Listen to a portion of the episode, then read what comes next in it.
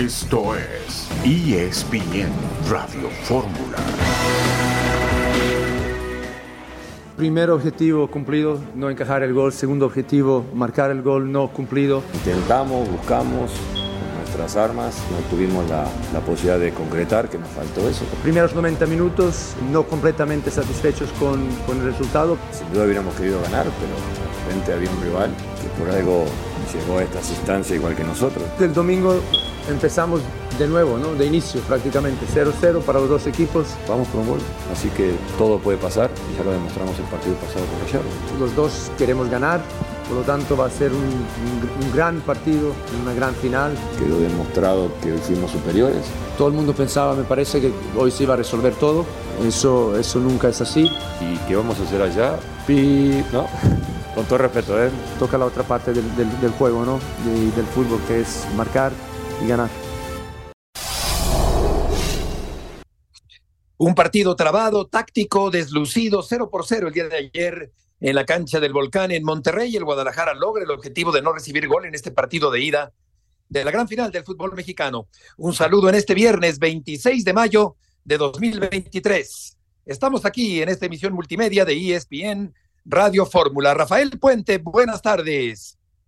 Un gusto saludarte, compartir contigo, con John y por supuesto con toda, con todo el auditorio, toda la audiencia.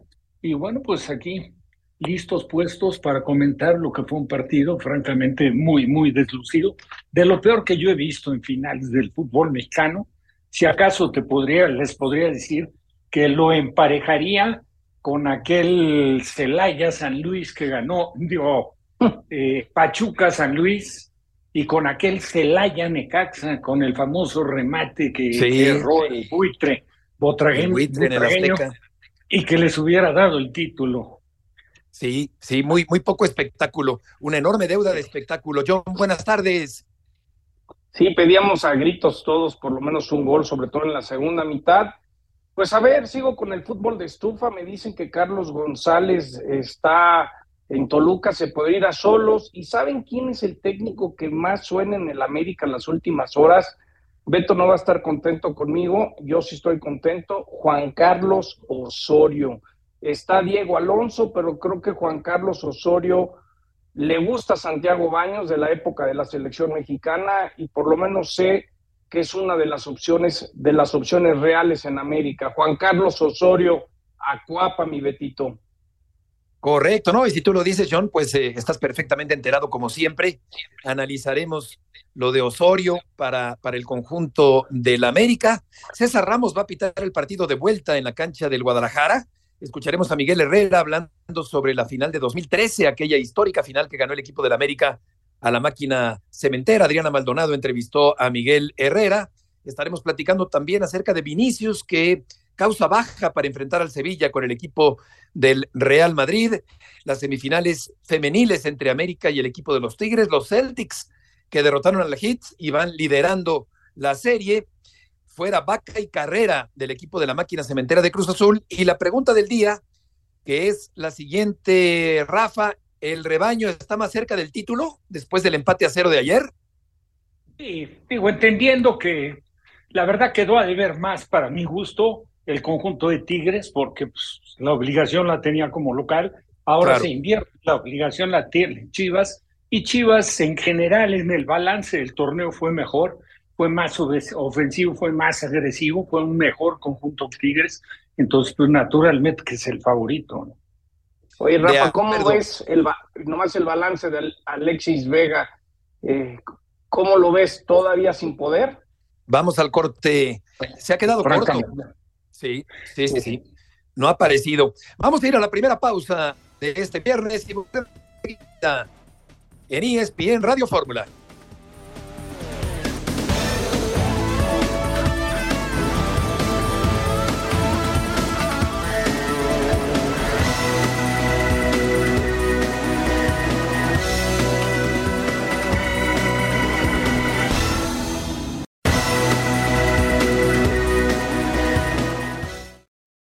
Transmitirles todo lo que, lo que nos hacen sentir, lo que me hace sentir de orgullosos de, de- de sentirme parte de ese equipo. Gracias a esa hambre que tienen, están en la posición donde están ahorita. que todas las críticas que en su momento recibieron los han llevado a este momento. Que la vivan, que eso no se van a olvidar en toda su vida, ¿no? Que, que dejen todo en la cancha. Esto es como un golpe, ¿no? De autoridad, como un golpe de, de, de aviso de que los mexicanos podemos. Tienen algo especial y eso, eso es el valor de Chivas. Aún en los momentos complicados nunca hemos dejado de creer en, en, en ellos. Que están a nada de poder hacer historia, que dejen todo en la cancha, que se juegan muchísimo. Lo está esperando una estrella, lo está esperando una estrella y que van a ser parte de una institución muy grande como es Guadalajara. Chivas es eso, es, es grandeza y lo, lo, han ido demostrando conforme se han ido dando cuenta en qué equipo están. Todo lo que lucharon, todo lo que trabajaron, los sacrificios que hicieron va a valer la pena después de obtener este título. Y... Que se la crean y que lo vivan y que después, cuando la ganen, que la disfruten porque ellos son los que merecen todo.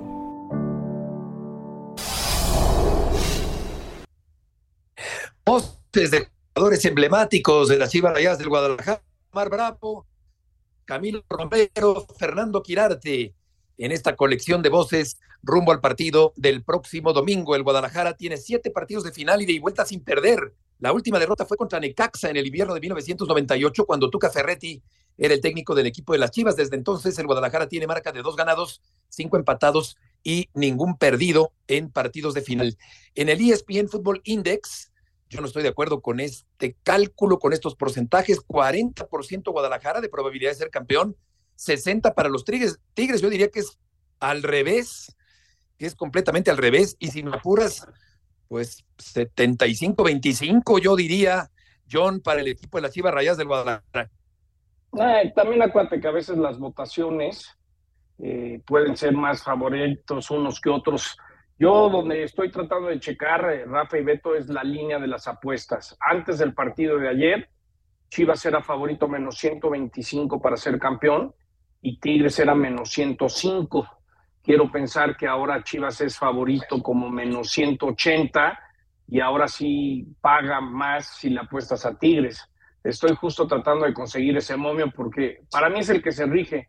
Yo siempre he dicho que las casas de las apuestas son los que más algoritmos matemáticos. Más se acercan, ¿no?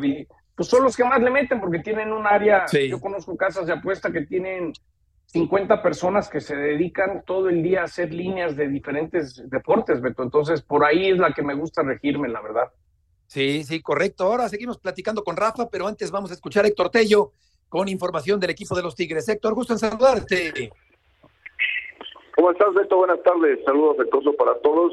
Y bueno, todavía aquí en el estadio universitario, hace ya un par de horas que terminó la práctica del equipo felino, un entrenamiento meramente regenerativo. Los titulares que tuvieron eh, participación anoche ante Chivas en este primer capítulo de la final del clausura 2023, solamente se mantuvieron en el gimnasio eh, con algunos eh, algunas rutinas eh, para relajar los músculos, para tratar de, de bajar esas cargas que mencionaba Robert Dante Siboldi encontraba en algunos de los jugadores para el partido vuelta y que nos hace suponer, Beto, que el día de mañana podría haber ya un, un once tipo con los eh, ajustes que podrían eh, presentar para el partido de, de, vuelta el próximo domingo, aunque mañana eh, habrá una práctica con puertas abiertas a las 10 horas fue citada la afición entre redes sociales para darle pues eh, el apoyo al equipo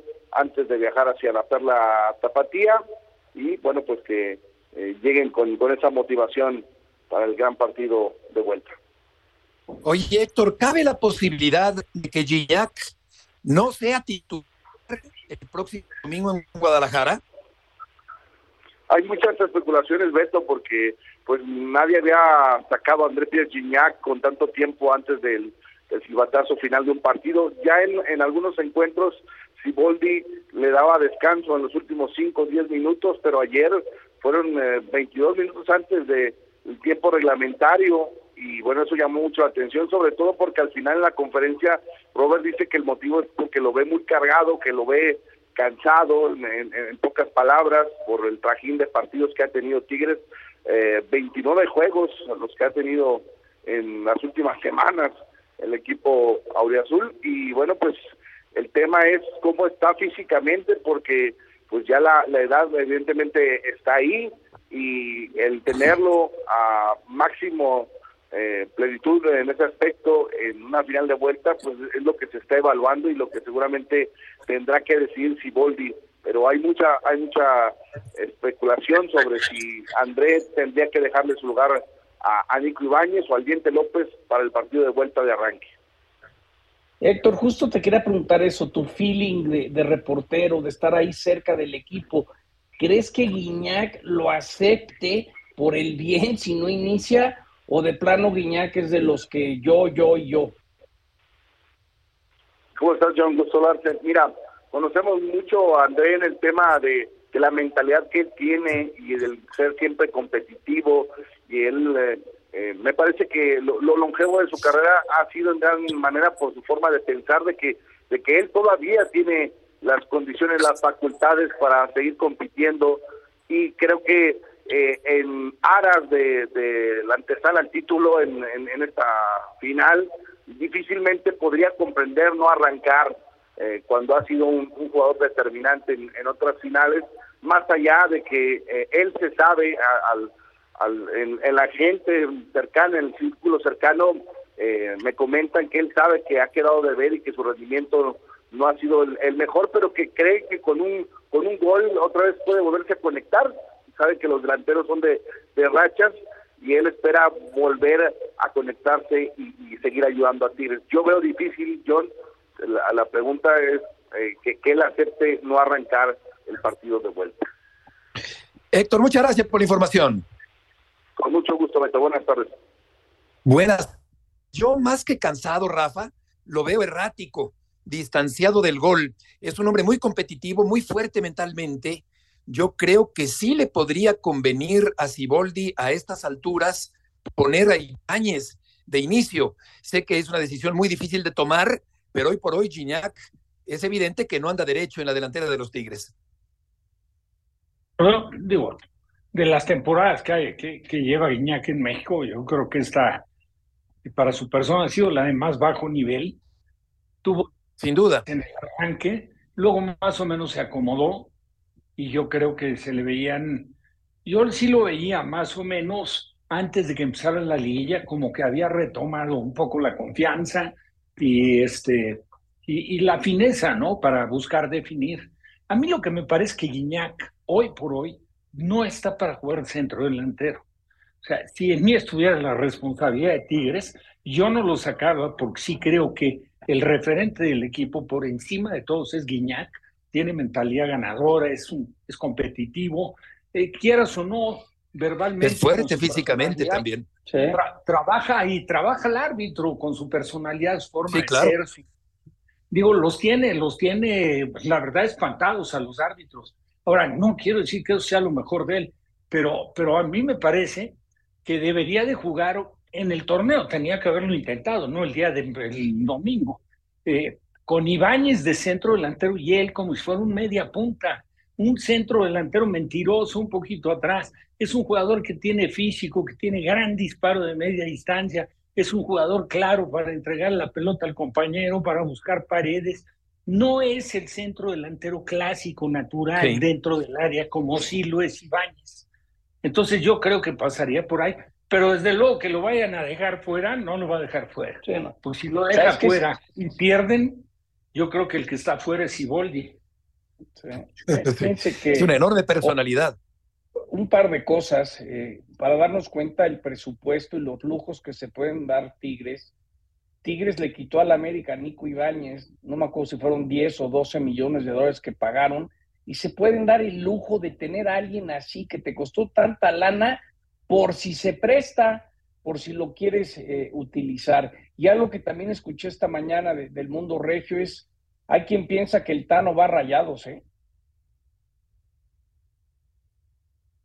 Pues eh, no me parece mala idea, no me parece mala idea eh, es, un, es un entrenador que puede hacer jugar a Tigres de manera muy ofensiva, muy espectacular. Y claro, el prestigio de Gignac y, la forma en que intimida a los árbitros es también, desde luego, algo importante con la eh, presencia del francés en el terreno de juego. Vamos a escuchar lo siguiente.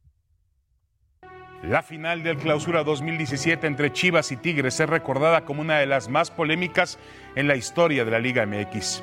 Tras empatar a dos goles en el Volcán, se jugaba el partido de vuelta en la cancha del Guadalajara. Minuto 93. El rebaño tenía ventaja de 2 a 1 y 4 a 3 en el global. Entonces, una jugada disputada en el área rojiblanca desató la controversia por una entrada tardía de Jair Pereira sobre Ismael Sosa de Tigres.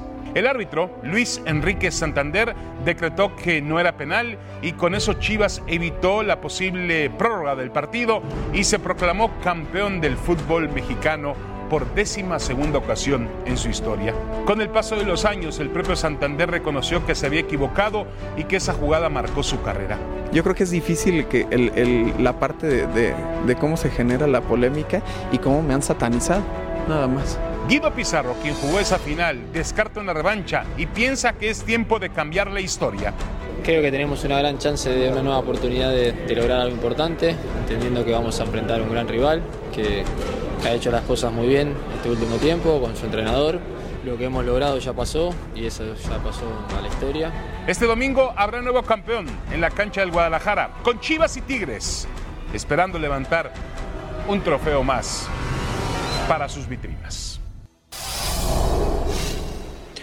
Gracias, David. Vamos a ir a una pausa. Puente, Sotcliffe y Murrieta en esta tarde en ESPN Radio Fórmula.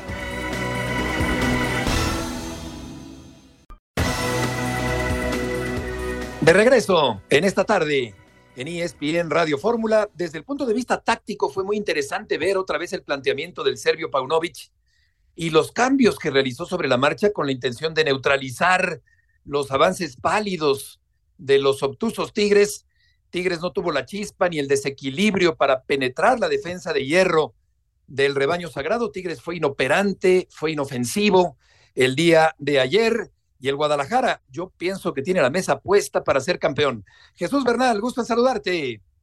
Saludos, saludos Beto, buena tarde para ti, para todos allá en ESPN Radio Fórmula. Pues el equipo de Chivas ya regresó a Guadalajara, llegó hace hora y media más o menos y de inmediato entrenar, trabajo regenerativo evidentemente para recuperar en el tema físico y pues no hay mucho tiempo, ¿no? Ya mañana será la última sesión de trabajo y el domingo a disputar el título con el equipo de los Tigres, ¿no? Ayer lo decía Belko Paunovic en la conferencia de prensa, que consiguieron ya la mitad del objetivo, que para este partido evidentemente era controlar, neutralizar a Tigres y regresar con el cero, y ahora falta coronarlo en casa con una victoria el domingo en la cancha del Estadio Akron. Eh, mañana sábado comenzará la venta de boletos, será una venta de, boletos eh, para los aficionados, eh, pero serán los remanentes nada más, o sea, después de que ya vendieron a los de Chivabono, después de que ya vendieron a los del staff que trabaja en Chivas, en la Escuela Educane, en Grupo OmniLife. ¿Cuántos pues, serán?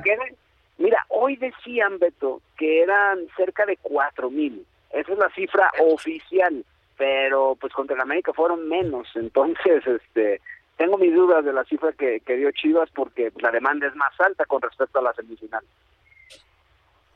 Sí, fíjate que hizo muchos cambios eh, Paunovic el día de ayer.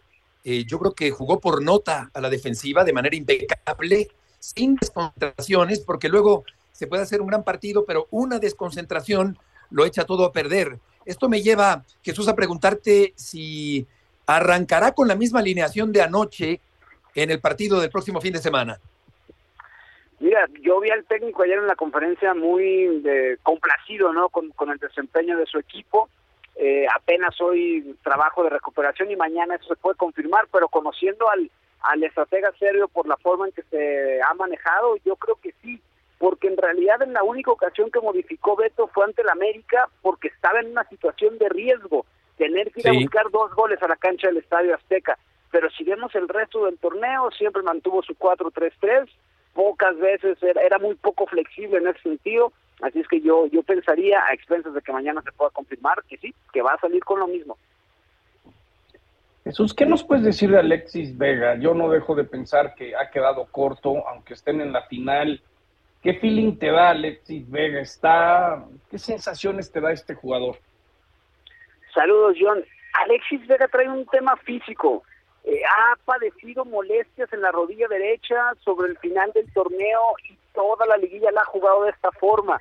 por eso es que constantemente es uno de los cambios recurrentes Alexis Vega, eh, se tiene que poner hielo de inmediato, eh, tiene que trabajar incluso a veces eh, pues un poco en, temas de fortalecimiento para evitar que, que, le moleste la rodilla y ese es el tema, es una cuestión física, pero entendiendo que es uno de los talentos más grandes del Guadalajara, pues han extendido, digamos, este, sus minutos de juego lo más que se pueda, ¿no? En esta fase final del balompié mexicano.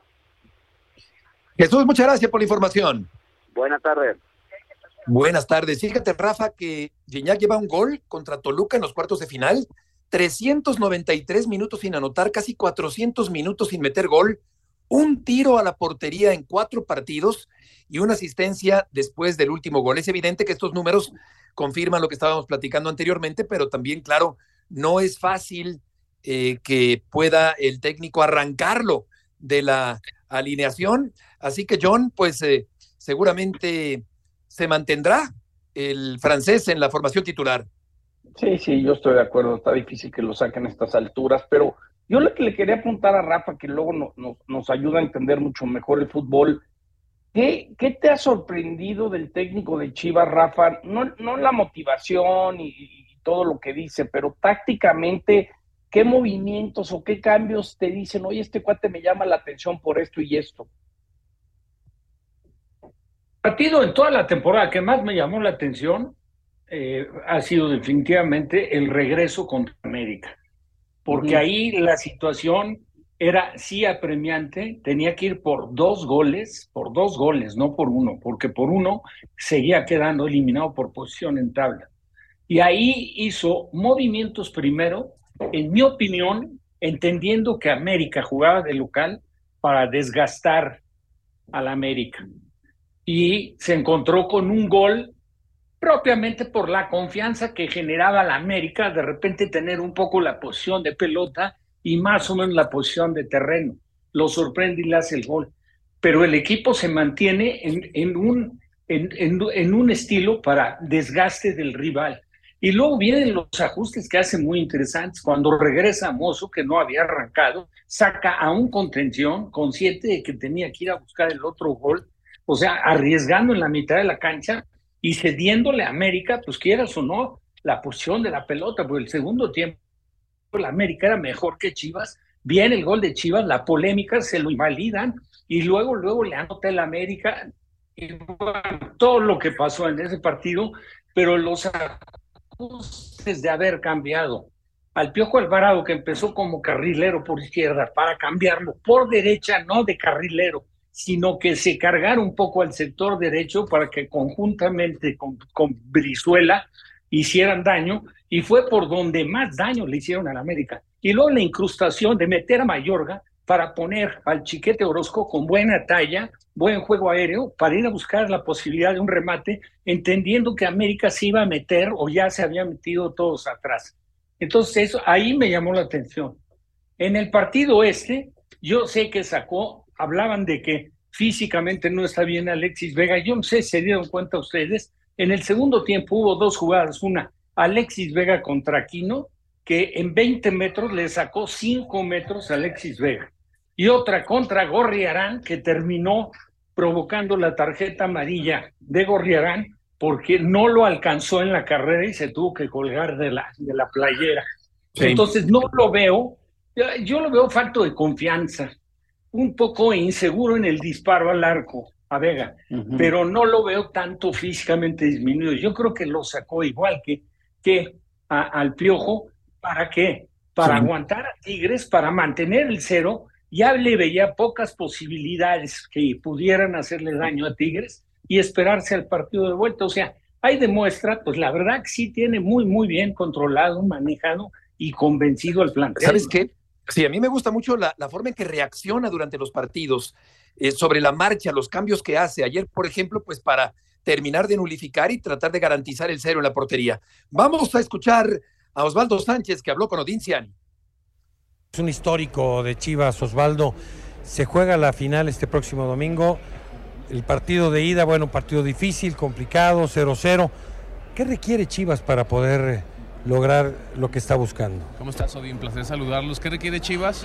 Ser intenso en la recuperación de la pelota y buscar atacar. En mi entender, de un buen paso en la ida, al no recibir gol en el, en el volcán, más allá de que el resultado eh, sea benéfico para Chivas, creo que el hecho de que no haya eh, la ventaja de que el que esté mejor en la tabla pasa, va a ser un abier- partido abierto el de vuelta, en donde Chivas tiene que volcarse al ataque. Para mí tendría que jugar con un centro delantero nominal para de alguna forma tener preocupado a los centrales de, de Tigres y ojalá sea un buen partido y que gane el que mejor lo haga.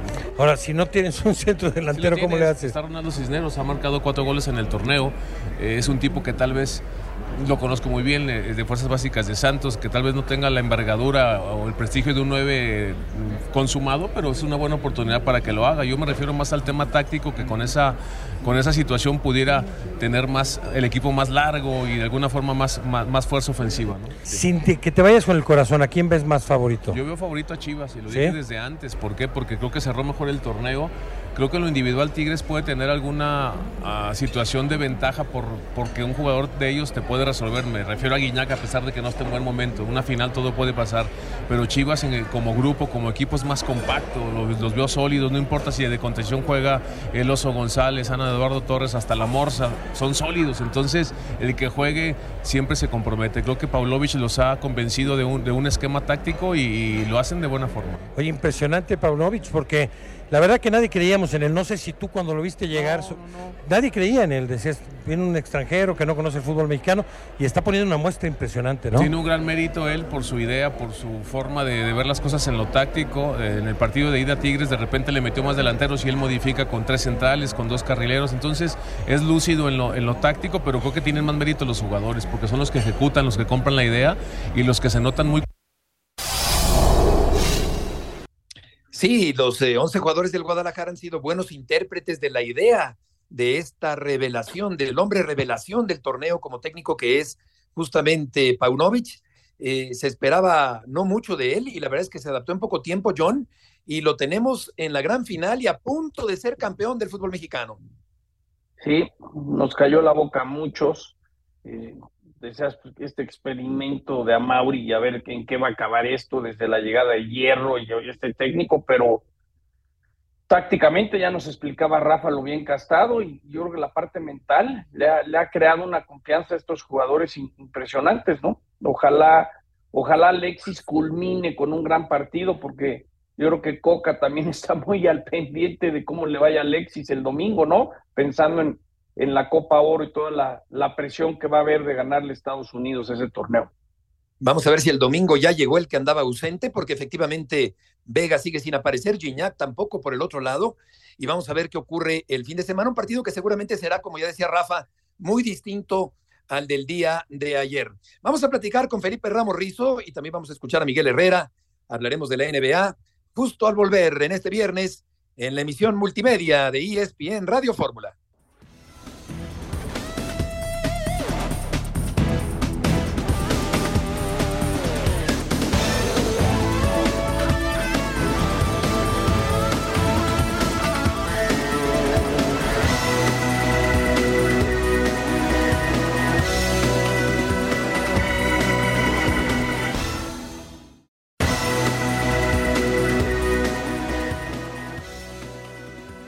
Y ahora repican las campanas de los templos de Muyuguarda y Cafetales, porque aquí está el árbitro justo para platicar acerca de lo ocurrido el día de ayer y una patada de Mayorga, que es eh, polémica en el juego de ida de la final. Felipe, qué gusto saludarte aquí con Rafa y con John para preguntarte qué te pareció en general el trabajo de Fernando Guerrero el día de ayer.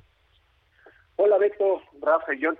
Mira, anoche comentaba el picante que la planeación de- del partido no fue la adecuada. No puedes iniciar un partido con dos tarjetas, la de Briceño y la de Aquino, que no le dan, no, no, no tiene ningún valor sobre el partido, no, no trascienden esas tarjetas. Entonces, eh, Fernando creyó que con eso iba a, controlar el juego y fue todo lo contrario. Las tarjetas ambas no pesaron, luego vienen muchas protestas durante el partido por parte de Guiñac y el partido termina muy ríspido. Entonces, el árbitro cuando dirige una final debe de estar más preocupado por la violencia, por las entradas fuertes, que por detallitos tan pequeños como, como el de Briceño y Aquino, ¿no? Y la de Mayorga es, es el resultado de la mala planeación, porque ya se habían dado varias patadas y ya se habían guardado en algunos casos las tarjetas, Eh, y la de Mayorga, pues es el resultado de, de, la mala planeación y de un trabajo muy irregular, ¿no? La, jugada de Mayorga, en mi opinión, es tarjeta roja. Ayer la estábamos viendo ahí en, en, en ESPN con Rafa y, y, de, y, comentábamos que era de tarjeta roja, ¿no? Entonces, el trabajo no es el adecuado de Fernando. El VAR tampoco participó, que es lo que más me sorprende, que el VAR no le haya comentado que era una, una jugada de tarjeta roja y, y, bueno, lamentablemente no fue un trabajo adecuado para la final de ida. Felipe, un fuerte abrazo. Eh, hablas tú de que un árbitro tiene que hacer una planeación. ¿Cómo se planea pitarle a Guiñac? Porque pareciera que es el, es el gran reto de los árbitros, a veces Guiñac.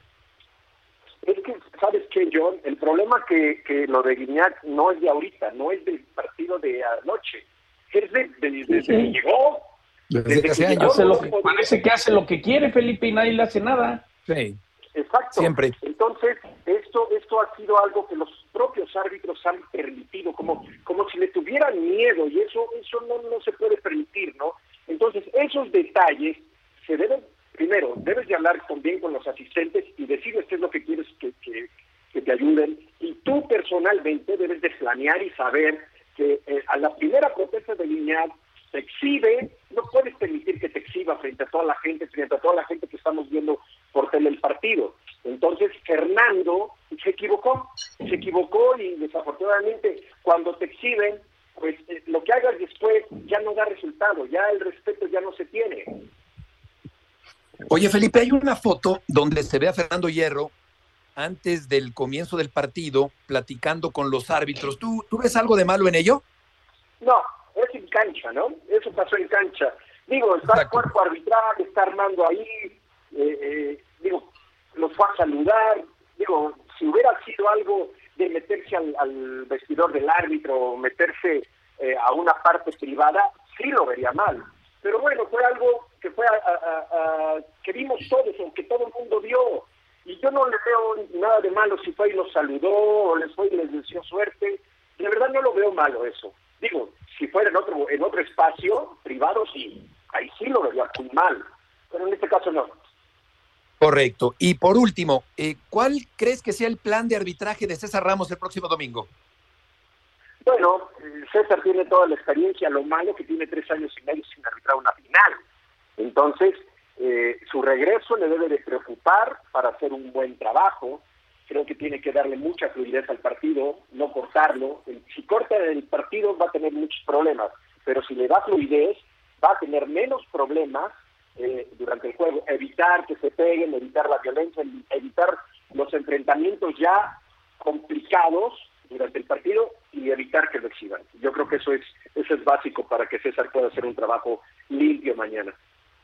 Oye, Felipe, muchas veces hablamos de que, bueno, que los jugadores no se pongan nerviosos en partidos de mucha presión. ¿Cómo le hace un árbitro para no ponerse nervioso en una final? ¿Qué, ¿Hay una rutinita que recomiendas cuando das tus consejos o clases? Mira, John, con la experiencia que tiene César, mundialista dos veces, semifinalista, yo creo que lo que le da a esta final debe ser motivación. Tiene tres años y medio, John, sin arbitrar una final. Y, y, yo creo que eso lo debe de motivar a hacer un buen trabajo. Lógico, tienes que ver detalles con tus asistentes, planear bien las cosas. Eh, el cuarto oficial también es importante por lo que pueda suceder afuera. Entonces, tiene que planear bastante bien, pero creo que la experiencia de César le puede ayudar para, para sacar un buen partido. Felipe, muchas gracias por tus apuntes del día de hoy. Un fuerte abrazo para todos, saludos. Igualmente, que te vaya muy bien. La reventa está los boletos de 450 pesos a 4.500 para el próximo domingo. Beto, sí. Una, un amigo de Héctor Huerta rentó su palco en 500 mil pesos para el domingo. Ya, ya están como cuando viene la NFL a la Azteca. Sí, sí, sí, qué locura, qué locura, qué, qué precios. Oye, Rafa, y um, ojalá que no tengamos que hablar mucho del arbitraje el próximo domingo. No. Rafa, tu micrófono. Eh... Ahí está no, no escuchamos a, a Rafa. Vamos con Miguel Herrera, que habla sobre la final de 2013 del fútbol mexicano. Indescriptible, ¿no? Porque si me pusieras en el contexto, yo siempre dije que sería una película chafa, de esas donde gana el bueno y pierde el malo, ¿no? Lo que se vivió ese día eh, los que estuvieron en ese estadio, eh, lo que estuvimos dentro de los protagonistas de ese, partido, pues difícilmente lo vas a repetir ¿no? en, tu, vida. Esos detalles que fueron tan, tan, eh, tan significativos para que el partido se diera como se dio. Un equipo que nunca bajó los brazos, un equipo que buscó todas las circunstancias para poder dar la vuelta al, a la adversidad. Y, y, también pues, la mala suerte de otro equipo, la buena suerte tuya, eh, los momentos importantes o determinantes del partido para poder conseguir todo eso se juntaron en ese momento, ¿no? Como diría mucha gente, los astros se alinearon para que todo saliera como lo habíamos pensado, ¿no? Hoy, ¿cómo recuerdas, revives esa anotación de Aquivaldo y bueno, lo de Moy, ¿no? La diferencia de un equipo que no tenía hambre y deseo de, de conseguir el objetivo y nunca bajó los brazos, porque eh, la adversidad se vino desde el minuto 14, 11 del primer tiempo y después se, se, acentuó en el minuto 21, ¿no? Porque en el minuto 11 quedamos con 10 hombres y íbamos perdiendo 1-0. Y en el minuto 21 nos, nos, hacen el segundo gol. Entonces, con 10 hombres, vas al medio tiempo, sabiendo que siempre vas por dos goles, ¿no? Y esas fueron las palabras. Vamos por dos goles, venimos por dos goles, siguen siendo dos goles para meternos en el juego. Y, los muchachos eso pensaron. Vamos por dos, vamos por dos. Cuando alcanzamos ya sentíamos como dicen, ¿no? Caballo que alcanza gana y, la carrera de, del equipo iba en ascendente y por supuesto todo ya era favorable al equipo. La voz de Miguel Herrera, casi, casi que la realidad supera la ficción. Fue de película auténticamente ese partido eh, pasado por agua, Rafa, en la cancha del Estadio Azteca, donde el América termina ganando aquella final de manera increíble al equipo de la máquina cementera por todo, ¿eh? Primero porque se había quedado con un hombre menos. Segundo porque fue, la verdad, sí el empuje del equipo de Miguel, respetable y un de la América, pero fue mejor Cruz Azul, ¿eh? Cruz Azul, acuérdate, la de Teófilo, que pega en el poste y a 40 centímetros no? la echa afuera, y las dos atajadas que tiene Moy Muñoz fueron espectaculares, ¿eh? una al Chaco que le hizo abajo, lo recuerdo muy bien, en una pelota entrando al área, cruzada, segundo poste, que eso marcaba, pues para, digo, definitivamente el resultado a favor. Yo ese partido lo estaba viendo con Saguiño y coincidíamos los dos que como se habían dado las cosas y la insistencia de América en centros, decíamos, puede jugar el América media hora más, que no va a ser gol. Y luego viene el gol, se acordarán ustedes, el que acerca al América con una falta clarísima, pero clarísima. Sí, sí, sí en el gol de Mosqueda. Lo recuerdo perfecto. Y luego vendría lo de Moisés Muñoz, ¿no? Que fue increíble. Al final de cuentas, todo, todo, la labor la hizo Moy, pero fue un autogol, clarísimo. Porque el remate de Moy iba fuera de la portería. Castro la desvía, sí. Ahí Castro, efectivamente, Correcto. la desvía. Y eso provocó su salida del equipo, ¿eh? De Castro. Sí la maldición de Castro. Efectivamente, te acordarás, John, de aquella noche en el Azteca. Pero, pero sí, sí se acuerdan del foul del Maza. Sí, sí, yo, yo lo recuerdo, claro, claro. No, sí, toda la gente que toda la gente que se salió y luego se regresó al estadio. Estas es la, sí, sí, las imágenes de que, que, recuerdo de ese partido. Pues mira, aprovechando ahorita que está con lo del América, les comento que he escuchado que jugadores como Brian Rodríguez, como Jonathan, como Cáceres son los que es muy probable que salgan para el próximo torneo de Cuapa. Y así como está Diego Alonso o hasta el mismo nombre del Piojo Herrera se escucha, eh, sé que Juan Carlos Osorio es un nombre eh, que le interesa a la América sondear, platicar, ver la opción. Eh, quieren a alguien que conozca el fútbol mexicano, que trabaje con chavos. Eh, yo ya se los había comentado al inicio que Santiago Baños le tiene mucho respeto a Juan Carlos en la época que trabajaron juntos en selección mexicana. Entonces, Juan Carlos Osorio, me atrevo a decir que es una de las opciones viables para que sea el próximo técnico del América. Y también ya les confirmo lo que dije al inicio del programa, me confirman que es venta. Carlos González, el delantero de Toluca, es vendido y se va a Tijuana. Para la gente que nos está escuchando en Radio Fórmula en Tijuana, Carlos González es un nuevo metegoles. Correcto, el cocolizo. Pues muy oportuno el otro comentario que nos hiciste, John, perdón que te interrumpa, Beto, lo, de, lo del Tan Ortiz, digo, se va a prestar a comentarios malintencionados, pero me parece que sería, bueno, lo más atinado que pudiera ser el Tato Noriega sería pensar en ese hombre. Pues mira, Rafa, yo, yo América, sobre todo en el fútbol que desplegó. Yo no sé dónde va a acabar el Tano, pero el feeling como reportero, después de averiguar que se fue un poco abrupto, no, fue, no se fue a despedir, no, no pidió nada, se llevó a su cuerpo técnico. Es, yo sí creo que el Tano eh, se va de la América, lo tratan de convencer como tú, tú nos adelantaste, eh, Rafa, y no quiso. Pues yo creo que está dando paso con Guarache, y creo que hay tres Guaraches, el de Tigres, el de Rayados o el del MLS ¿no? Son los tres guaraches que creo que uno de ellos le va a caber. Pues vamos a ver dónde termina, porque es un muy buen entrenador, la verdad. Eh, no, y, muy buena persona, ¿eh? Es una gente muy, centrado, muy ecuánime, muy educado. tranquilo. Yo, no creo que esto lo tuviera cocinado, ¿eh? Lo que pasa es que se le pone en bandeja a Monterrey o algún otro equipo mexicano que lo pretenda. Porque él se fue, él estaba seguro que el América iba a ser campeón, pero seguro. Sí, sí, sí, sí. Y, la verdad es que, falló estratégicamente, le ganó la táctica Paunovic. Vamos, vamos a escuchar a Robert Ergas, el uruguayo que lleva ocho meses sin jugar y que llega como agente libre al equipo de los Pumas de la universidad. Sí, sin lugar a duda. Eh, más allá del poder que tiene el fútbol mexicano, es una virera para el mundo en sí. Este, y nada, voy a aprovechar esta oportunidad de uña y diente y nada, tratar de que valga la pena y bueno, ayudar al equipo en todo lo que pueda. Última, el último lapso que no tuve continuidad fue realmente por rechazar ofertas porque económicamente no eran buenas para mi familia ni para mí y prioricé el estar más tiempo con mis hijos, con mi familia que hace mucho, mucho tiempo estaba fuera del país y bueno, más que nada por eso. Ergas, eh, en este fútbol tan lleno de extranjeros, eh, siete en la cancha, siguen siendo, para mi gusto, muchos. Y antes de eh, escucharte, John, con la NBA, agrego a tu información que Di va a jugar en el Pachuca. Di al Pachuca. El delantero que estaba en el León va a jugar con el equipo del Pachuca. Ahora sí, adelante, John. Sí, pues es como un tiro de tres bandas con la llegada de, Viñas a, Viñas, León. Yo, yo, que hacen ahí el movimiento. Bueno, ayer eh, los Celtics quieren hacer lo improbable.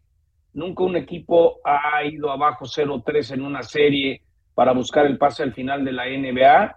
Boston gana 110 a 97. Eh, Boston siempre fue el claro favorito en esta serie. Miami se va adelante 3 a 0 y ahora van 3 a 2 y se van a Miami. Este partido lo pueden seguir en ESPN, en Star Plus este sábado a las 18.30 horas. Es un buen momento para salir de casa y andas haciendo cosas en un tablet si tienes Star Plus, ver, ver el partido. Miami necesita ganar este sábado porque si no, pues tendrán que irse a un juego 7 que sería en, en el Garden en Boston, ¿no? Entonces, eh, Rafa, un día te llevé al hockey, ahora te tengo que llevar a ver un juego de la NBA porque es todavía más espectacular la NBA que el hockey de la NHL. Echa, por favor. Sí, sí, no es una locura. Y ahí tengo un dato de NFL, hay un gran receptor de Andre Hopkins, eh, que jugara muchos años con los Tejanos de Houston, se fue a Arizona y de esas cosas raras consiguió que lo dejaran libre donde el tope salarial le va a costar a Arizona 22 millones de dólares no tenerlo, pero en el 2024 ya no les cuesta. Entonces, DeAndre Hopkins, uno de los cinco mejores receptores en la NFL, se lo van a estar peleando, se lo va a estar peleando Dallas, eh, eh, New England, eh, Kansas City, veremos dónde acaba DeAndre Hopkins, que es un receptor muy espectacular. Correcto, John, yo agrego que la judoka mexicana Prisca Agüiti Alcaraz. ¿Cómo, ganó medalla de bronce en la categoría de 63 kilos en el Gran Premio de Linz. Un gran éxito de la judoca mexicana allá en el Gran Premio de Linz. Por otra parte, Luca Romero eh, arrancó desde atrás de la media cancha, sacó un bombazo extraordinario desde fuera del área. El equipo de Argentina 3 por 0 sobre el conjunto de Nueva Zelanda también en información de un gol espectacular del día de hoy en el Campeonato Mundial Sub-20, el campeonato de menores de 20 años, con un gol extraordinario que habrá que ver, por supuesto, en las próximas horas en las redes sociales o en YouTube. o en nuestros espacios, desde luego, de ESPN, por parte de este joven jugador Luca Romero. Así que en eso, en eso andamos. Y vamos a ver, eh, Di Giorgio, que tiene, pues decíamos, muy buenas condiciones.